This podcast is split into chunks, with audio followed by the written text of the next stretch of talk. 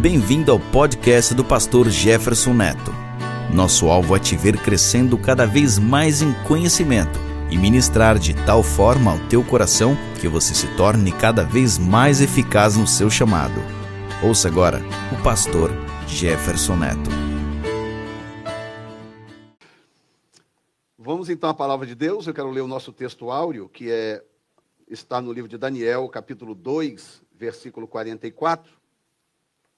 E hoje, além desse texto áureo, eu vou ler um segundo texto que está no capítulo 3.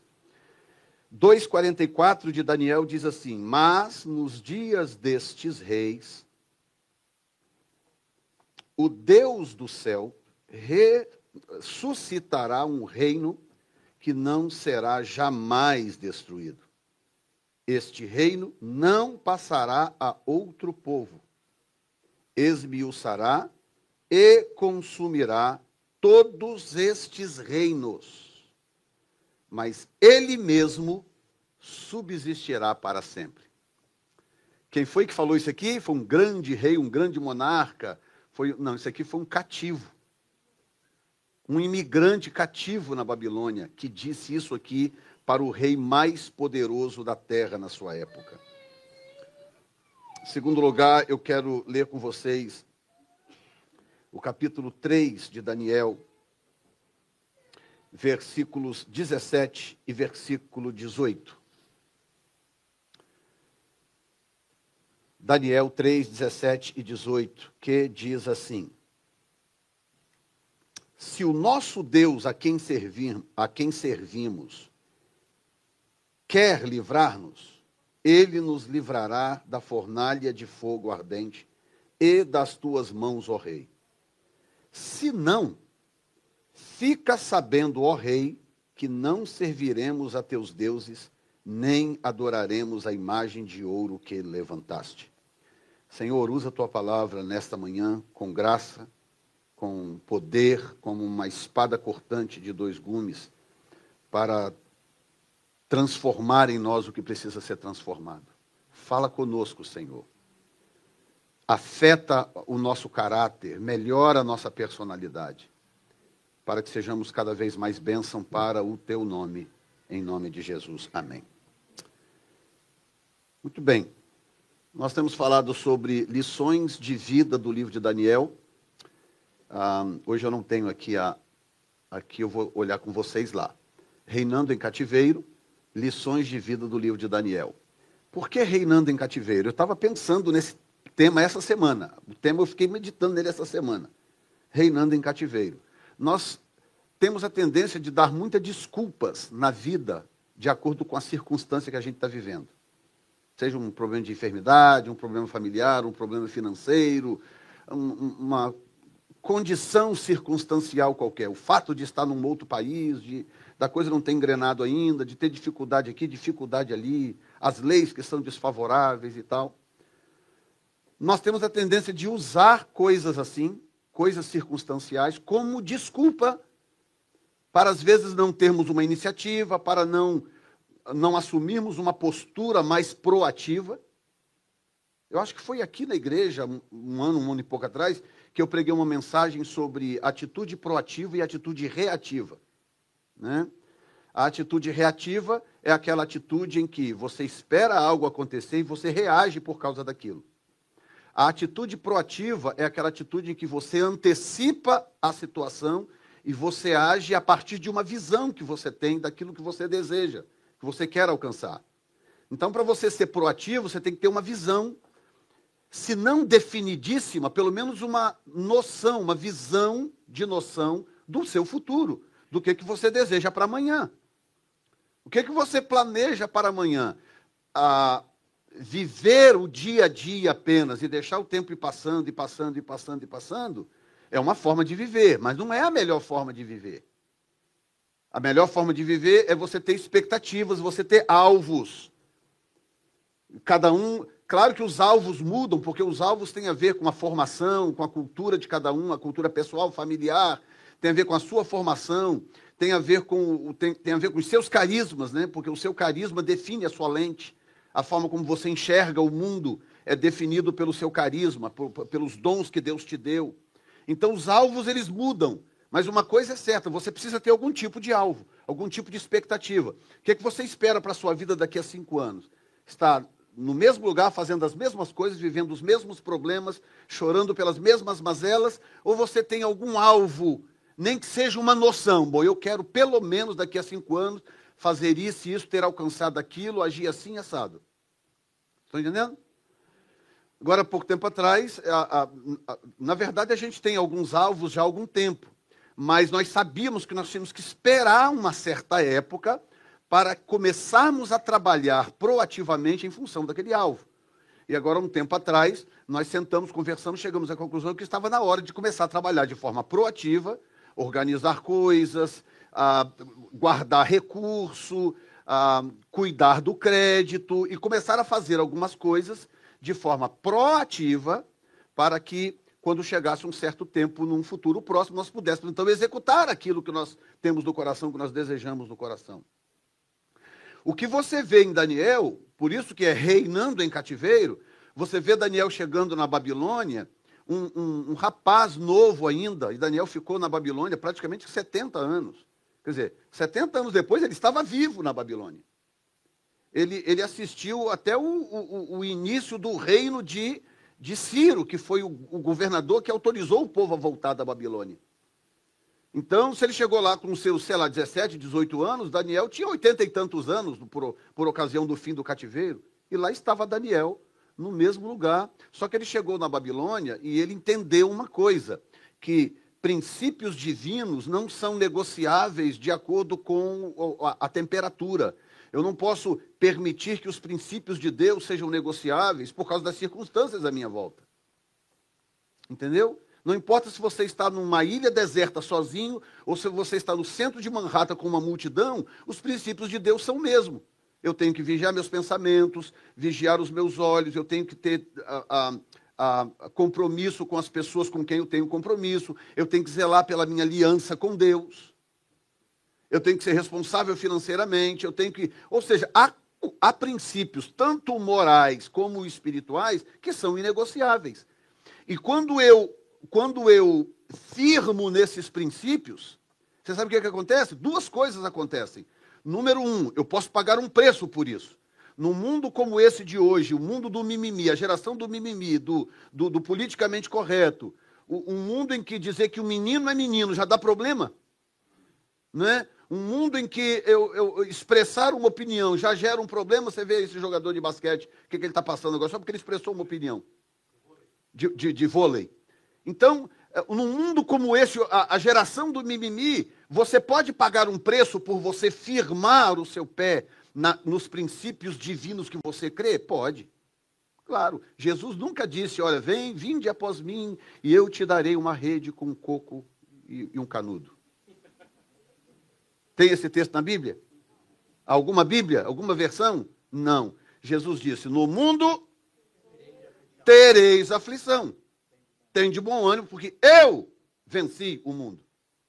Então, ele nunca nos enganou. Não, não, não dá para seguir Jesus e falar, poxa, o senhor me passou a perna, hein? O senhor me enganou, hein? Não, ele nunca enganou ninguém. Jesus foi sincero, falou: Eu sou o caminho, a verdade e a vida. Tá? Então vocês vão ter aflição no mundo. Se quem quiser andar piamente em Cristo Jesus, disse Paulo, padecerá perseguições. Quem quiser andar piamente em Cristo Jesus, ou seja, retamente, se esforçar para andar retamente em Cristo Jesus, vai sofrer perseguições, é claro. Porque você vai ter que dizer não para muita coisa, você vai ter que dizer que discorda de muita coisa. É diferente de julgar. Nós vamos falar um pouco sobre isso depois, mais para frente. É diferente de julgar, não confunda. Dizer não e eu não concordo com julgar o outro porque o outro quer aquilo, quer fazer aquilo. Tá? Isso é diferente. Mas aí o que, que Daniel fez? Daniel resolveu ser proativo. Ele resolveu, ele entendeu que os princípios de Deus funcionam em todos os lugares. Funcionavam em Jerusalém, lá protegido pelos muros, também funcionam dentro do palácio da Babilônia, com todos aqueles ídolos e deuses espalhados pelo palácio inteiro, com um rei pagão e um monte de cobrinha querendo comer Daniel, porque Daniel de repente alcançou favor diante do rei. Ok? Então ele falou: não, os princípios de Deus funcionam em todo lugar. Funcionam no Brasil, funciona lá no, no, no, no, no Jampruca, funciona também em Boston, em Nova York, em, em Miami, em Atlanta e em Los Angeles.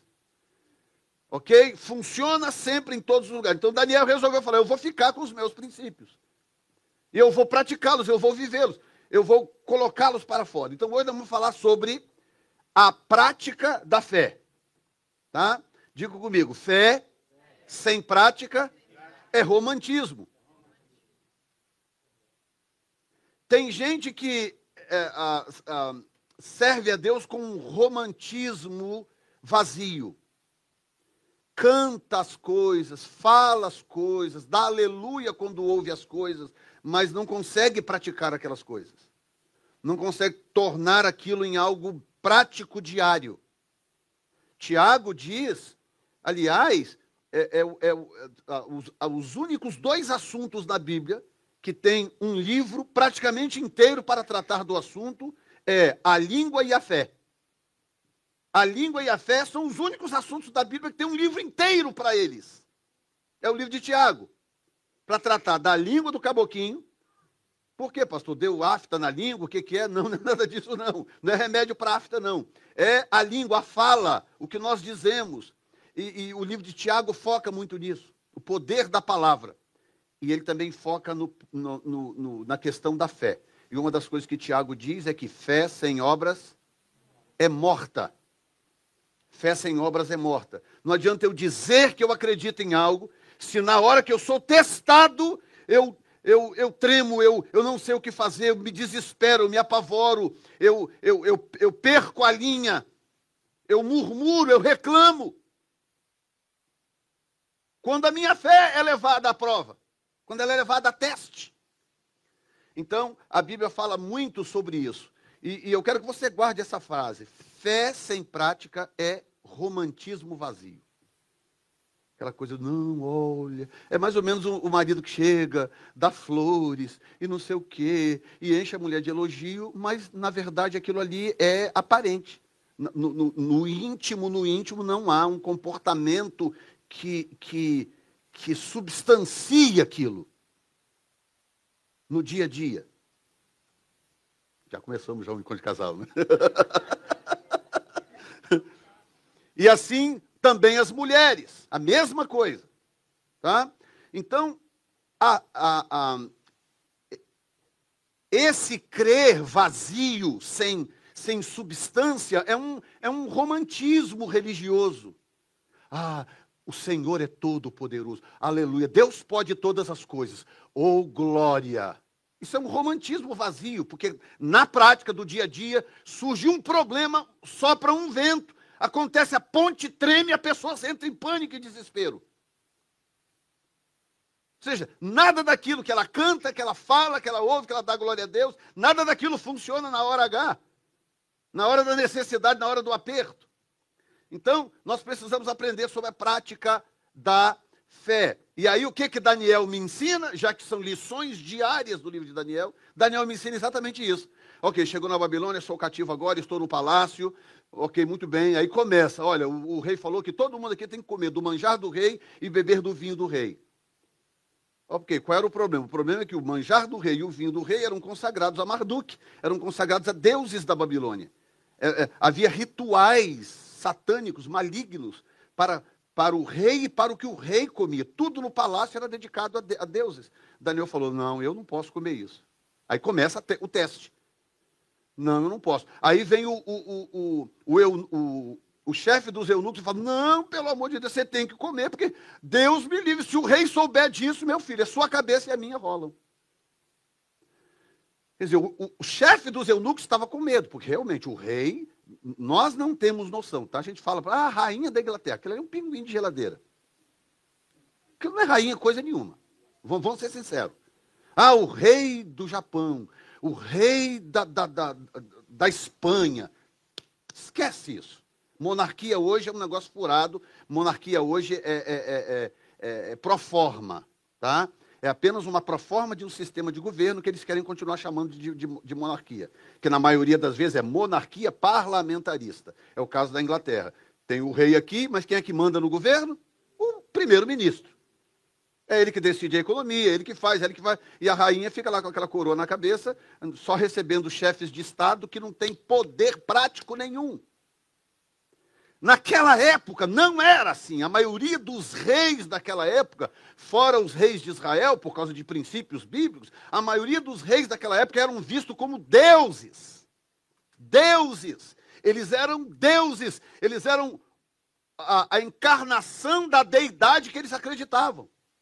O, de, o, caso de Faraó, o caso de Nabucodonosor, o caso de outros deuses que, a, a, a, que literalmente eram, eram uma incorporação da sua deidade. Para você ter uma ideia, no caso da Pérsia, o Deus era tão, o, o rei era tão divino que uma vez que ele decretasse algo e selasse com o seu anel, nem ele próprio podia voltar atrás. Pouca gente sabe o que eu vou dizer, mas a infalibilidade do Papa vem dessa cultura persa. Sabia disso?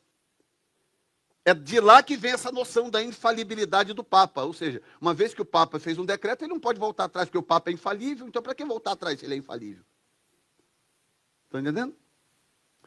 Foi nessa brincadeira que quase Daniel virou espetinho para leões. Porque levaram o rei no bico, o rei Dario, Dario foi lá, fez um decreto, pegaram Daniel orando, o que quebrava o decreto, aí vem de novo. Os princípios funcionam sempre. Sempre. Tudo que Deus disse é verdade e os princípios bíblicos vão funcionar sempre. Vale a pena colocar o pescoço em risco por um princípio espiritual? Vale! Porque eles funcionam. Joga Daniel lá, pode jogar, não tem problema. E Daniel em nenhum momento voltou atrás, em nenhum momento ele voltou atrás jogam Daniel na cova dos leões. No dia seguinte, quando abre a cova, está lá Daniel tranquilo, se espreguiçando. Ô oh, majestade, tudo bem? Aí o rei, ô oh, Daniel, dar-se-ia o caso do teu Deus ter te livrado da boca dos leões? Ei, majestade, está tudo tranquilo, fica em paz. Está lá um leão deitado lá, outro dormindo lá, roncando.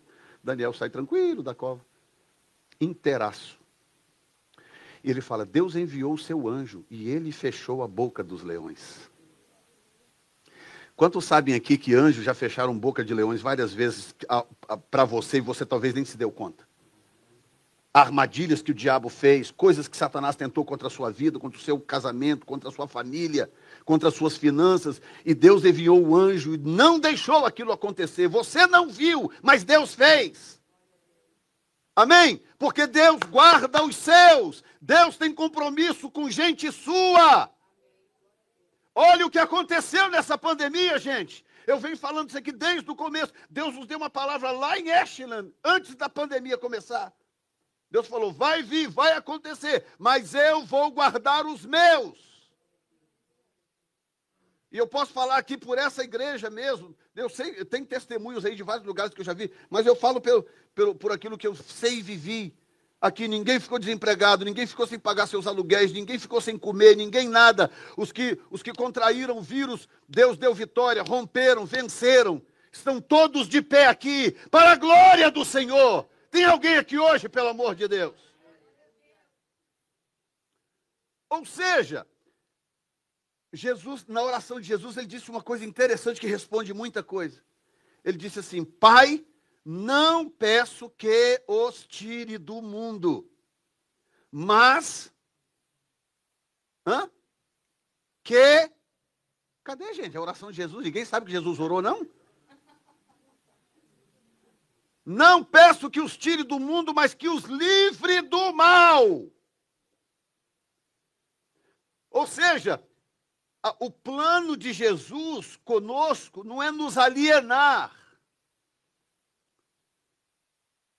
Gente, existe uma geração de crente de açúcar contaminável por qualquer coisa. Não pode, sei lá, ver um desenho da Disney que, que, que, vai ser contaminado. Não pode comprar desse produto porque alguém consagrou não sei a quem, vai ser contaminado. É, um, é uma geração de crente de açúcar que qualquer coisa contamina. Parece que o Deus que nós servimos é desse tamanzinho e o mundo e o diabo é desse tamanhão, então qualquer coisa vai me contaminar. Gente, Paulo disse: todas as coisas me são lícitas nem todas me convêm, mas todas me são lícitas. Paulo ensinou sobre a liberdade cristã. Você sabia que a liberdade cristã é individual? Aí está o perigo de julgar o outro, porque a liberdade cristã é individual. Só você sabe que tipo de liberdade você conquistou no seu relacionamento com Deus ao longo da sua vida cristã até o dia de hoje. Só você sabe. Você não sabe da liberdade cristã que eu tenho. Eu não sei da liberdade cristã que você alcançou e conquistou. Eu não sei. É uma questão de relacionamento com Deus. Você vai, você constrói dentro desse relacionamento você adquire certas liberdades. Eu tenho liberdades com a minha esposa que eu não tenho com mais ninguém, porque construímos ao longo de trinta e tantos anos. E por aí vai. Então, Daniel é um show de exemplo nesse aspecto que eu estou falando. Porque ele começou a viver no palácio, ele começou a, um dia após o outro, a praticar aquilo que ele acreditava e aquilo que lhe foi ensinado. Ele praticava aquilo. E começou logo na chegada. Olha, eu não posso comer essa comida. Eu não posso, isso aí é contra a minha consciência. Não me permite comer isso. Deixa eu comer legumes apenas. Deixa eu comer legumes e, e, e, e fica tranquilo, frutas e legumes. Não, mas porque daí a três anos tinha que apresentá-los ao rei. Eles iam passar três anos estudando a língua, se fortalecendo nos conhecimentos do Egito, e tá, tá, tá, do, da, da Babilônia, etc. Aí Daniel falou assim: faz o seguinte, faz um teste conosco de alguns dias. Depois você checa, julga a nossa aparência com a aparência dos outros. Aí fez o teste, dias depois, não sei se 10 dias ou 30 dias, não lembro agora. Eu sei que dias depois o eunuco veio, comparou, Daniel estava bonito, vistoso, saudável, com pensamento rápido, com a mente ávida. E aí ele se deu conta de que realmente Daniel não precisava comer da comida do palácio para poder ser o, o, o indivíduo ávido, inteligente e capaz que o rei esperava três anos depois. Três anos depois estava lá Daniel. Tanto que, quando surgiu o problema do sonho do rei no capítulo 2, quem foi que interpretou? Daniel. Mesmo com a, a, a, aquilo que eles, na época, os babilônios, na época, consideravam uma limitação, que era não comer da comida do rei. Então, em primeiro lugar, o que, que Deus espera de nós? O que, que Deus espera de nós nessa questão de viver a nossa fé? Praticar a nossa fé. Qual é a frase que eu pedi para você guardar? Fé Fé, diga comigo, fé sem prática é romantismo vazio. Diga só você. Então, o que, que Deus espera de nós? Número um, que não sejamos afetados pelas práticas pagãs, não somos juízes de ninguém. Olha o que, que diz, como que o texto começa, para você entender a situação de Daniel. No capítulo 2, que nós, capítulo 2, capítulo 3, perdão, versículo 1. Deixei meu tablet em casa, então vou de telefone mesmo hoje. Capítulo 3 diz: O rei Nabucodonosor fez uma imagem de ouro que tinha 60 côvados de altura e seis côvados de largura, levantou-a no campo de Dura, na província da Babilônia. Então o rei Nabucodonosor mandou juntar os tapas para poder adorar a estátua. Ok.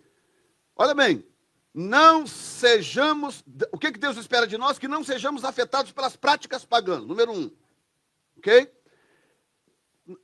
Na, na, na sociedade de hoje, não só hoje, as pessoas praticamente quase sempre foram sempre livres para fazer o que querem e o, o, que, o que acreditam.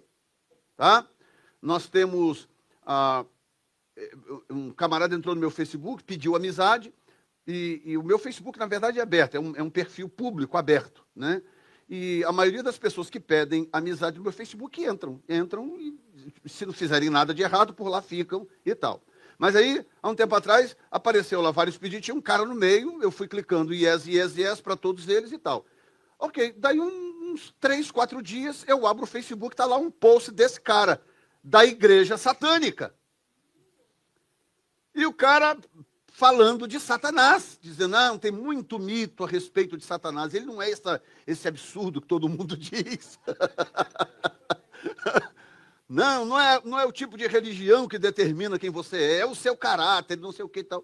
Eu falei, mas que sem vergonha, como é que esse cara entra pela porta dos fundos assim, Fui lá e cleco, clique, clique, clique, dei três cliques, botei ele para correr do meu Facebook. Está entendendo? Tudo bem, a sociedade é livre, cada um adora o que quiser. Tem gente que adora um, um, um elefante, uma vaca. Tem gente que adora um, um, bicho qualquer. Tem gente que adora o Deus que deseja. Ok, a minha função, a minha função são duas. Número um, não me contaminar por isso.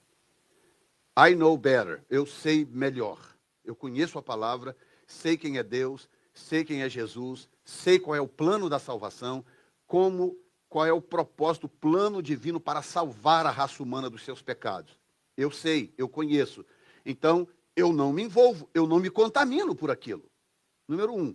Número dois, acontece algo interessante. Procura no texto aqui, Nabucodonosor levanta a estátua. Quanto tempo você acha que leva para construir uma estátua de ouro? Claro, não devia ser ouro maciço, ok, sei lá, folheada a ouro, coberta de ouro, não importa, mas ouro. 60 côvados de altura, tá? um côvado é a distância daqui até aqui, que dá mais ou menos em torno de 55 centímetros. Ok? Então, 60 côvados de altura, essa estátua tinha pelo menos 30 metros de altura. Metro, 30 metros. É a altura de um prédio. Por 60 por, por 6 de largura, 3 metros de largura. Ok? Era um edifício. E eu te pergunto, quanto tempo leva para construir uma estátua de ouro com 30 metros de altura e 3 metros de largura? Naquela época, com a tecnologia da época. Ou seja, isso está sendo construído há tempo. Não aparece em nenhum lugar Daniel injuriado, Sadraque, Mesaque e Abidinego fazendo protesto, um cartazinho na frente do palácio. Abaixa a estátua de Nabucodonosor. Não é? Reclamando, pregando contra é, cuidado, que não sei o que e tal. Eu vou dizer uma coisa para vocês que o Senhor soprou no meu ouvido ontem que me deixou um pouco em choque. Escute bem o que eu vou te falar. Toda vez que a igreja está deficiente na prática da sua fé, ela se sente no dever de combater a fé do outro. O que leva a igreja a combater a fé do outro é o fato dela não estar vivendo a sua própria fé integralmente. Porque quando a igreja está vivendo a sua fé integralmente, eu não preciso fazer outra coisa a não ser viver a minha fé integralmente. Porque chega o momento certo de Deus em que aquilo começa a causar distúrbios à minha volta. Aquilo começa a chamar atenção, aquilo faz a diferença. É alguém que vai pedir oração, é alguém que vai pedir socorro, é alguém que vai abrir o coração, testemunhar algo, é uma palavra que Deus vai te dar, é uma revelação qualquer que Deus vai te dar. Algo vai acontecer que vai deixar claro que a graça de Deus em você é maior. Um exemplo seria o caso de, de Moisés, por exemplo, no Egito. Lembra quando Moisés chegou com a, com a vara dele que virou uma serpente? Moisés chegou com a vara dele e tal, falou: Olha, Deus mandou dar um sinal aqui para o senhor deixar o povo ir. Pegou e jogou a vara no chão, assim ela virou uma serpente. A vara de Moisés. Aí Faraó falou assim: É isso? É isso aí que o seu Deus mandou dar de sinal?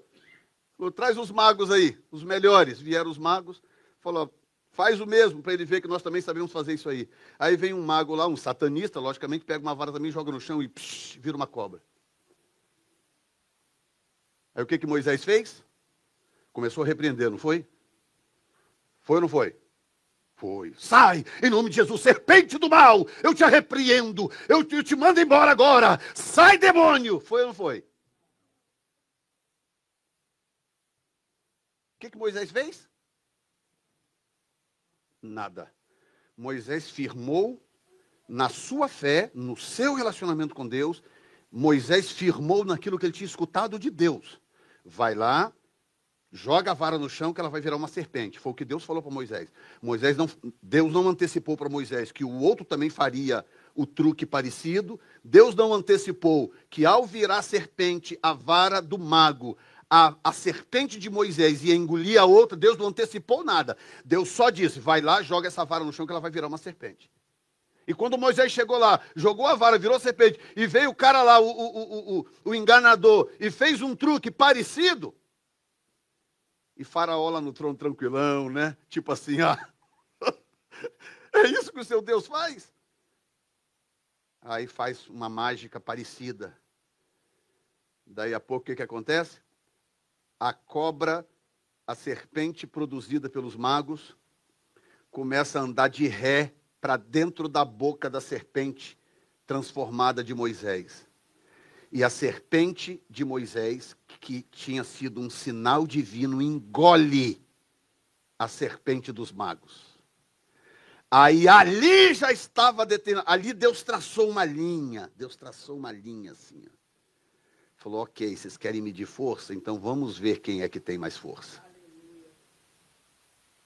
Mas o que me chama a atenção não é o milagre, é a postura de Moisés. E Arão. Psh, ok.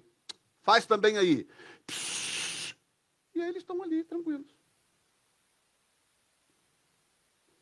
Quando a gente vai além do que Deus nos mandou ir, dá, pro, dá problema. Toda vez que a igreja vai além do que Deus mandou ir, vai dar problema, gente a gente foca demais. A... Vou dar um exemplo prático para vocês. Prático. Talvez uma ou duas pessoas aqui que talvez não sairiam desse, desse predicament que eu vou colocar vocês agora. Hoje, 31 de outubro, é dia de quê? Está vendo? Por que, que todo mundo sabe que hoje é dia do Halloween, mas não sabe que hoje é o dia da reforma protestante?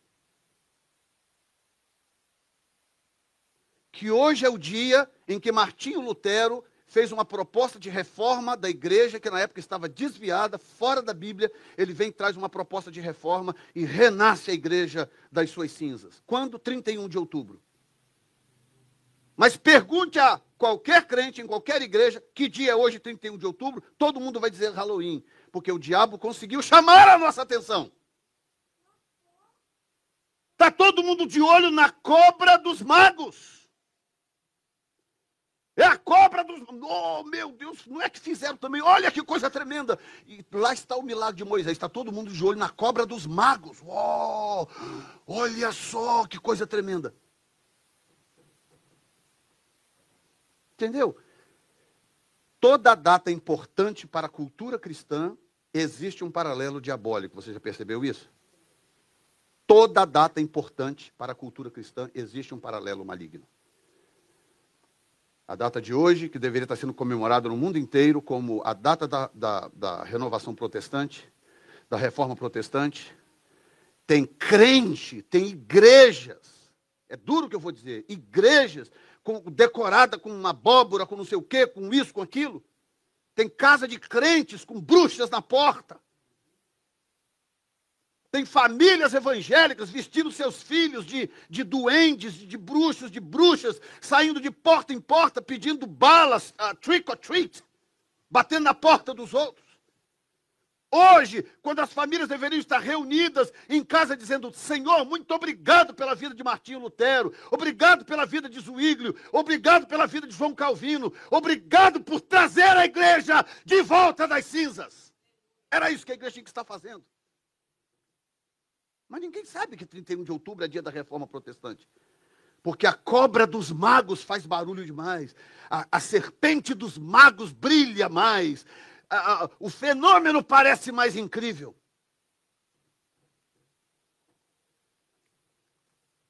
O que, que está me entendendo? Deus espera que não sejamos afetados pelas práticas pagãs. Chega nessa data, meu irmão, manda seus filhos para a escola, não. Manda não. Ou se mandar, orienta. Se for mandar, orienta. Não economize palavras, não. Oriente. Criança entende essas coisas. Oriente seus filhos, explica o que, que é isso.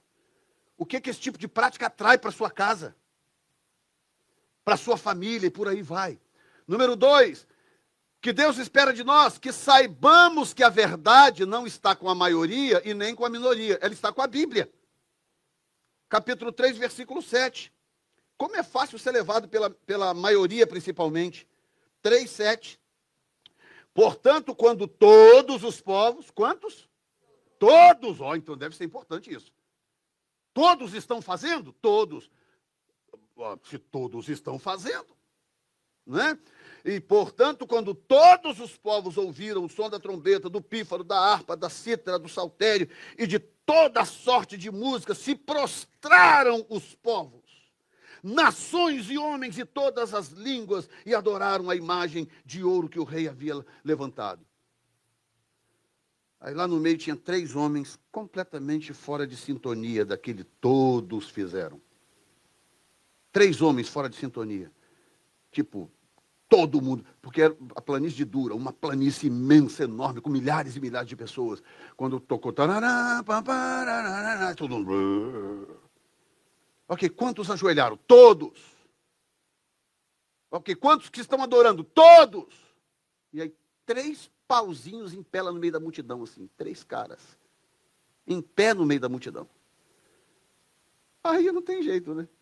Quando você firma na sua fé, quando você bate o pé na sua fé, quando você firma nela, lembre-se: duas coisas. Número um, consequências. Número dois, honra. Você praticar a sua fé vai trazer consequências? Vai! Mas vai te trazer honra. Porque Deus é um Deus de honra. Deus honra os seus. Deus guarda os seus. Deus protege os seus.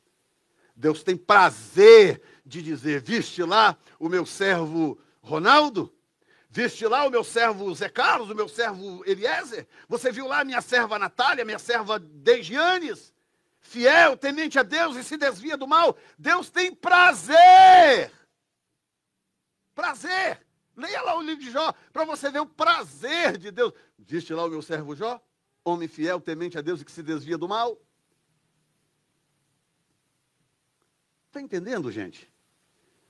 Deus tem prazer nessas coisas, prazer. E aí, na primeira mensagem que eu preguei, eu falei sobre isso, né? De Deus. Deus testou Daniel por 40 anos. 40. Fala com aquele, fala com aquele, Daniel interpreta. Aí Daniel interpreta para aquele. Há mais um sonho que Daniel interpreta, mais outra. Aí 40 anos depois que Daniel vai ter a sua própria revelação. Mas qual é o prazer de Deus de ver aquilo e falar: Olha lá o meu servo Daniel.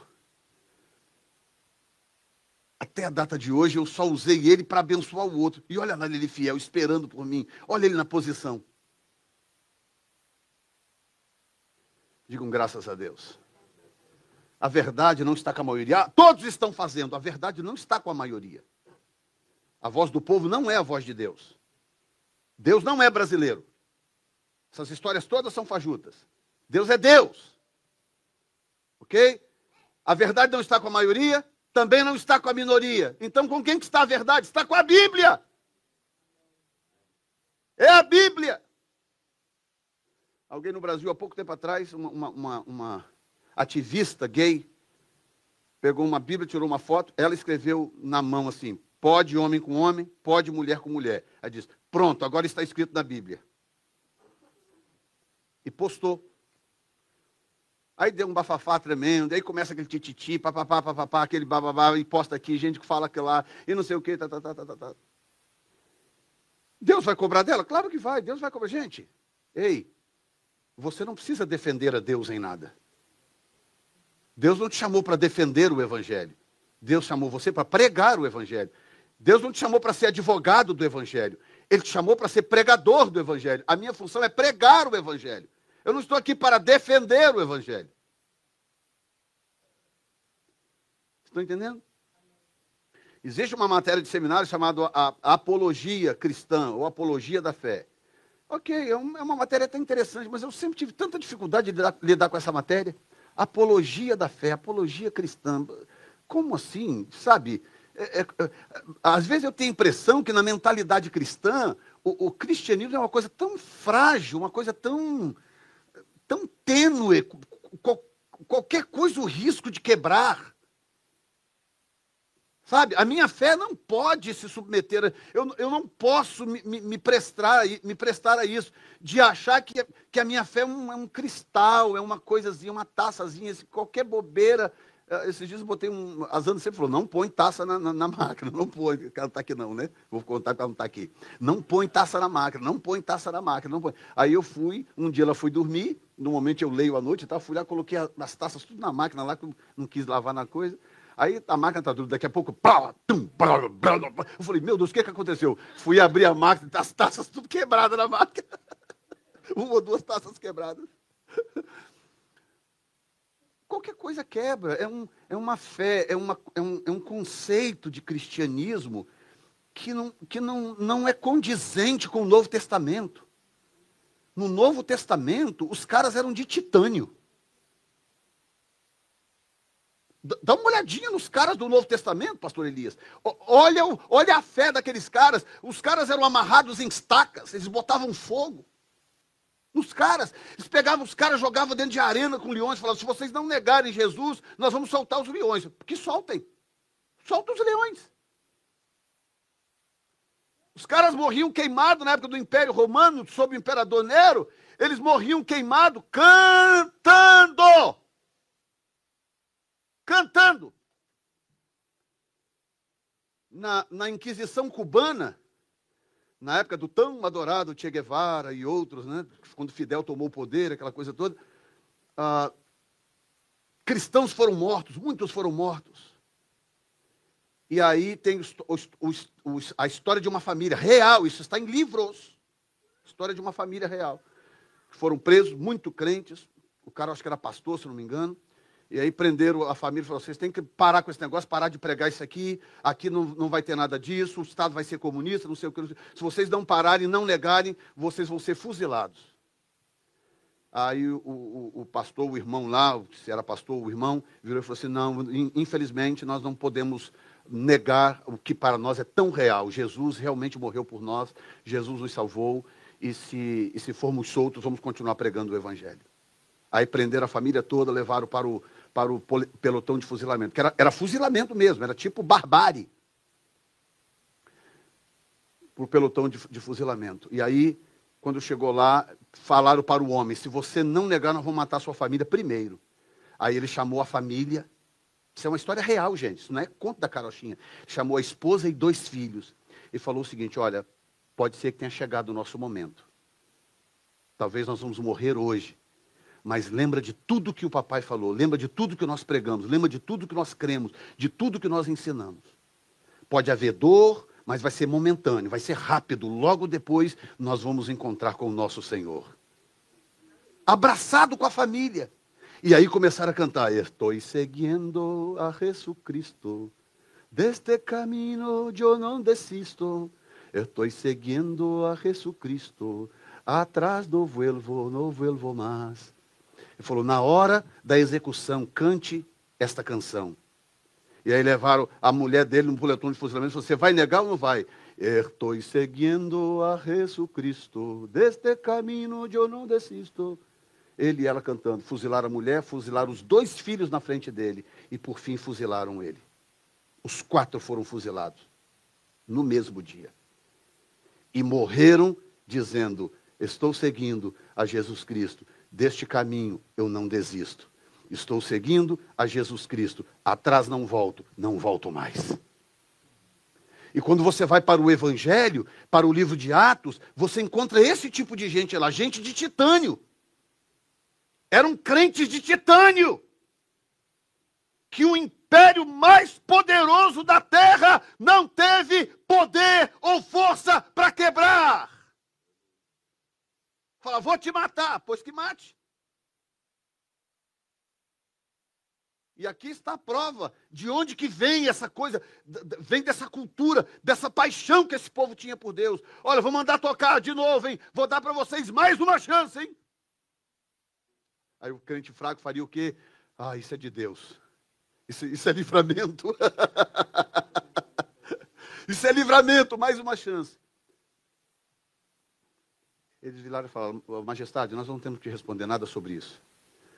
O nosso Deus, se Ele quiser, o texto diz, se Ele quiser, Ele pode nos livrar da tua fornalha e da tua mão. Agora, o verso 18, para mim, que é, o, é a pancada final. O verso 18. Ele diz, mas, verso 18, se não, rei, ou seja, se ele não livrar, rei, fica sabendo que nós não vamos servir os teus deuses. Nós não vamos.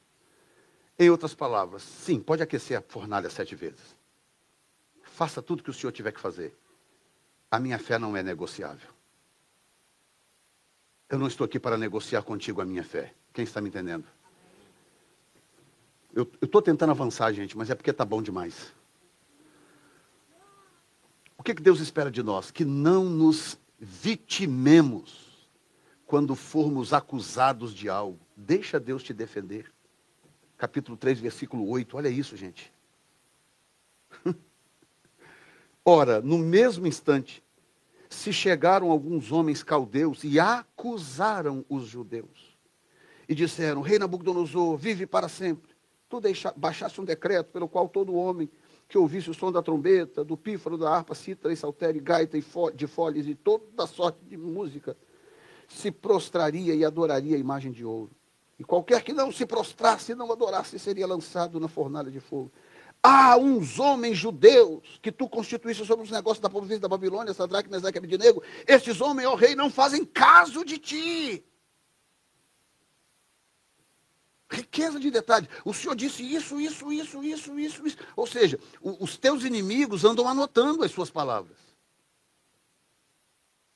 Aqueles que não te amam, aqueles, que te invejam, que te odeiam, pode ter certeza, eles têm um recorde a respeito de você. Os caras não chegaram só falaram, ah, majestade, lembra que o senhor falou que mais ou menos que, sei lá, se não adorasse ia dar um problema, não sei o quê. Não, eles tinham tudo, lembra, o senhor falou isso, isso, isso, isso, isso, isso. E tem três homens aí que estão fazendo exatamente contra o que o senhor falou. Levante a sua mão direita, a mão do juramento. Diga que quem me guarda de acusações é o Senhor. Eu não tenho que me defender. Aí você vê, quando chegaram, vai, vem Sadraque, Mesaque e Abednego correndo atrás. É ou não é? Não, majestade, isso é mentira. É porque não sei o quê, porque não gosto. Foi ou não foi? Não. Calados. Aí vem o rei. Ah, então vou dar para vocês mais uma chance. Então, majestade, não adianta. Nós não vamos nos dobrar, não vamos adorar. Faça o que o senhor tiver que fazer. Em outras palavras, o Senhor é real. Talvez para que a minha fé passe a ser uma fé real, eu preciso primeiro crer que Deus é real. Que Deus existe. Parece tão óbvio que eu estou falando, né? Mas a Bíblia diz que a, a, aquele que se aproxima de Deus é necessário crer que ele existe e que se torna galardoador daqueles que o buscam. Ou seja, parece óbvio, mas não é tão óbvio. Porque, de novo, crer em Deus romanticamente, aí é moleza. Todo mundo crê. O diabo também crê em Deus. Todo mundo crê. Pode pegar qualquer garoto. Gente, agora viralizou um vídeo aí na internet dos traficantes do Rio de Janeiro. Quem viu aquele vídeo? Os caras dentro de um carro, tudo de fuzil na mão, a R15 na mão, cantando: Entra na minha casa, entra na minha vida, mexe com minha estrutura, sara todas as feridas. Vocês não viram esse vídeo? Se, consegue achar lá depois? Traficante de Minas, das favelas de Minas. Os caras dentro do carro, uns quatro caras, com, com, com, aqueles colares de ouro, uns seis colares, um por cima do outro, assim, aquelas correntes, parecendo corrente de, de, de, de, de puxar carro. De ouro. Deixa essas correntes do Vicente aí no, no chinelo, ó. do Clemente, do Vicente. tá vendo? É, exato. E os caras dentro do carro, a R15, aquele escolazão, entra na minha casa. Deve ser para a polícia, né? Entra na minha casa. Né? Cabe na sua cabeça um negócio desse?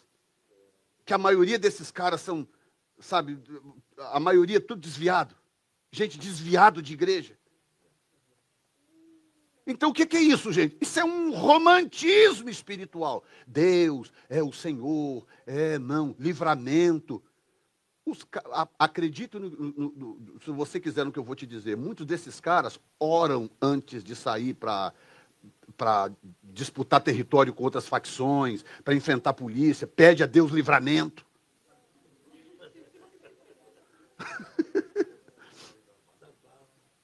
Está entendendo, gente? Que ponto que nós chegamos? É, ué, em que a, a fé não tem mais pacto, a fé não tem mais aliança com nada.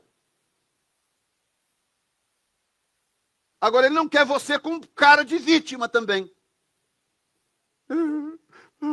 Falar de mim, falaram que meu nariz é torto. É torto? Mais ou menos. Então, deal with it. Aceite, meu filho. Se alguém me chamar de careca, paciência, acertou. Não pode me chamar de cabeludo. Eu não.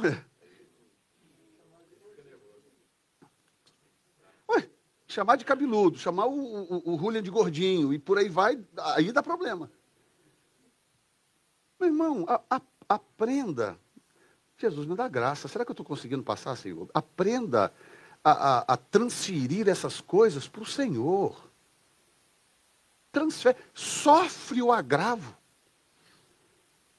Um dos conselhos mais incríveis que Paulo deu para Timóteo é: sofre as dores do ministério. Que conselho, Paulo? Tu tá de brincadeira? É esse o conselho que você tem? É sofre as dores do ministério. Paulo falando para Timóteo, meu filho, sofre as dores do ministério. E é o mesmo conselho para todos: sofre as dores do dia a dia. Aprenda a sofrer as dores. São, quando elas são inevitáveis, sofra. Demonstre, demonstre stamina, é uma palavra inglesa difícil de traduzir, que quer dizer potência, força, é, a, a, aquele vapor que emana de uma panela de pressão, aquilo é estamina. Ou seja, deixa Deus gerar em você isso. Você vai ver como que você passa pelas circunstâncias com muito mais facilidade do que ficar pousando de vítima, chorando por qualquer coisa que fulano falou isso, ciclano fez aquilo, e etc, etc, etc. Quem está entendendo? Eu vou parar por aqui, nós vamos entrar no ponto 2 e 3 na próxima mensagem porque eu não quero segurar vocês aqui além do horário. Mas aquilo ali, semana que vem, nós vamos falar sobre fé sem obras é morta e, e, e terminar falando sobre o poder da fé verdadeira. Tá? Então eu quero que você coloque-se de pé neste momento.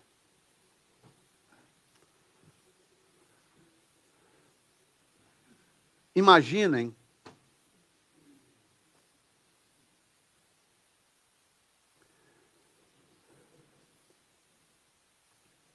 Hoje eu, eu pedi para o irmão que administra o meu, meu Instagram postar lá um vídeo que mandaram para mim. Mandaram um vídeo, depois você entra lá e olha, Jefferson Neto Oficial, é o meu Instagram. Entra lá e dá uma olhada. Eu postei um vídeo, pedi o, o rapaz para postar um vídeo de, que mandaram para mim de um, um, um moço, um profeta. Eu não tenho dúvida que ele é profeta, porque muito semelhante à, à situação. Ele Deus deu para ele uma palavra profética ele, e ele entregou essa palavra profética num culto, num, em algum lugar, não sei nem que igreja, eu só sei, lá está o vídeo. E os que acompanham aqui há mais tempo sabem de uma palavra que Deus me deu o ano passado, se não me falha a memória, começo do ano passado, não lembro. Tem que ver depois. Sobre algo que está por acontecer no Brasil. E Deus falou com esse moço a mesma coisa. A mesma coisa. Ah, eu não sabia, eu não sabia da existência dele, certamente ele não sabe que eu existo, e Deus falou com ele a mesma coisa, praticamente com riqueza de palavras, assim, os detalhes das palavras. Incrível. E aí você vai achar no meu canal tanto o vídeo eu compartilhando o que Deus havia falado comigo, e aí você vai ver esse vídeo que eu mandei postar hoje, de Deus falando com esse, com esse moço a respeito disso. A coisa está lá. Deus está agindo, Deus está trabalhando. Deus não se esqueceu do seu povo. Vai chegar o um momento, a Bíblia diz que chegaria o um momento em que ficaria claro a diferença entre quem serve a Deus e quem não serve a Deus. Mas para que fique clara a diferença, é preciso ter diferença. Às vezes Deus não pode fazer diferença porque não tem diferença e precisa ter diferença. E a diferença não está na forma como você se veste, o, o, o tamanho da sua saia, o corte do seu cabelo, essas, essas coisas que, infelizmente, algumas pessoas ainda, ainda estão presas a isso. Não, a diferença está aqui dentro, é como você vive a sua fé no seu dia a dia. E se Deus, e se o Senhor vem te discipulando, se Ele está conseguindo gerar em você fortaleza espiritual. Diga fortaleza espiritual. Diga, Deus, dá-me fortaleza espiritual. Eu coloco a minha vida, minha casa, tudo que diz respeito a mim, nas tuas mãos, para que em mim e nos meus seja gerada fortaleza espiritual. Eu quero ser um cristão de titânio, como no Novo Testamento nada quebrava os meus irmãos do Novo Testamento. Eu também quero ser inquebrável para Jesus, para a glória do nome dele. Diga amém, Senhor. Você pode dar um aplauso a ele com gozo, com vontade, para a glória do nome do Senhor. E eu movo as primícias nesta manhã para consagrar a ti, segundo a tua palavra em Levítico 23, em nome de Jesus. Amém, Senhor. Graças a Deus. Senhor, eu coloco a Wanda nas tuas mãos. Toca agora no corpo da tua filha. Remove agora essa dor, restaura essa infecção do nervo ciático. Em nome de Jesus, eu dou uma ordem para que penetre pela lente daquela câmera, que o poder de Deus toque a sua vida agora onde você está todos os demais que estão assistindo essa transmissão sejam tocados pelo poder de Deus, agora enquanto escutam, em nome de Jesus. Amém, Senhor. Graças a Deus. Já que você foi abençoado por este podcast, compartilhe com alguém que também precise de uma palavra de encorajamento. Deus te abençoe.